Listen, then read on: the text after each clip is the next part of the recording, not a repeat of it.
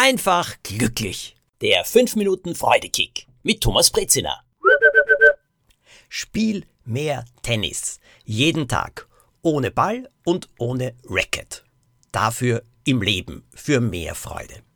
Wie das funktioniert, dieses Tennisspiel des Alltags, das kann ich euch erzählen und erklären. Ich habe einen sehr, sehr lieben Freund, der war lange Zeit Politiker. Ein Spitzenpolitiker. Nicht hier in Österreich, sondern in England. Er ist zeitweise ziemlich im Kreuzfeuer gestanden. Es ist ihm viel um die Ohren geflogen. Also ich hätte nie mit ihm tauschen wollen, und wenn ich mir so angehört habe, die Attacken, die gegen ihn geritten worden sind, die Angriffe, was da alles durch die Luft geflogen ist, ich habe mich oft gewundert, wie er das überhaupt aushält. Nennen wir ihn James. Ich habe zu James gesagt, James, bitte, wie schaffst du das? Dein Tag ist ja so, als würdest du in der Früh aufstehen, dir ein weißes Hemd anziehen, dann hinaustreten und schon fliegt der Schlamm und der Dreck dir entgegen. Und bis Mittag musst du schlammverkrustet sein. Das ganze Hemd muss ja dann dreckig sein. Wie schaffst du das? Äh, nützt dann so eine Dusche, also ich meine so eine geistige Dusche, wo man sich so vorstellt, alles wird abgewaschen, was da gekommen ist. Übrigens, diese Übung ist gar nicht schlecht, die hilft mir manchmal auch sehr im Alltag. Ist es das oder was tust du? Und James hat gesagt, einer der wichtigsten Lernprozesse seines Politikerlebens war, zu erkennen, dass er erstens all dem, was da fliegt, manchmal ausweichen kann. Das klappt.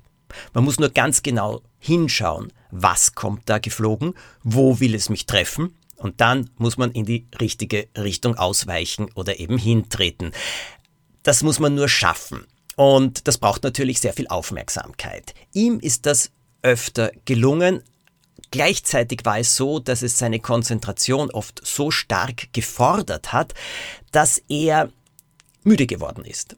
Dass es ihm manchmal einfach zu viel war. Und manchmal ist er dann trotzdem getroffen worden, weil gleichzeitig von irgendeiner anderen Seite etwas anderes geflogen kam. Also ausweichen ist schon eine gute Sache, aber es ist ganz einfach nicht immer möglich. Dann hatte er die Vorstellung mit dem Schirm. Man spannt ganz einfach einen Schirm auf und da klatscht der ganze Müll des Alltags, der jedem von uns um die Ohren fliegt, nur in unterschiedlicher Größe und in unterschiedlicher Form. Also gegen diesen Schirm klatscht alles und dann rinnt es langsam runter.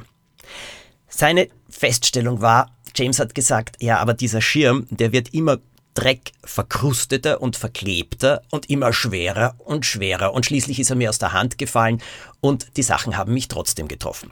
Schirm ist also auch keine gute Möglichkeit. James ist ein begeisterter Tennisspieler. Das ist der Sport, der ihn entspannt. Er ist einfach gerne mindestens dreimal die Woche eine halbe Stunde, eine Stunde besser am Tennisplatz und er spielt. Mit größter Freude. Das powert ihn körperlich auch nicht aus, sondern baut ihn sogar auf. Aber ha, das Atmen, das Rennen, er liebt es ganz einfach. Und er liebt es vor allem, den Ball zu treffen und gut zurückzuspielen. Er spielt am liebsten mit einem Trainer, der ihn herausfordert. Und da James oft schon um 5 Uhr in der Früh Tennis spielt, geht's mit einem Trainer am besten. Und das Tennis hat ihn auf die Idee gebracht, wie er im Alltag mit vielen Dingen besser umgeht. Er stellt sich auch vor, im Alltag ein Tennisspieler zu sein.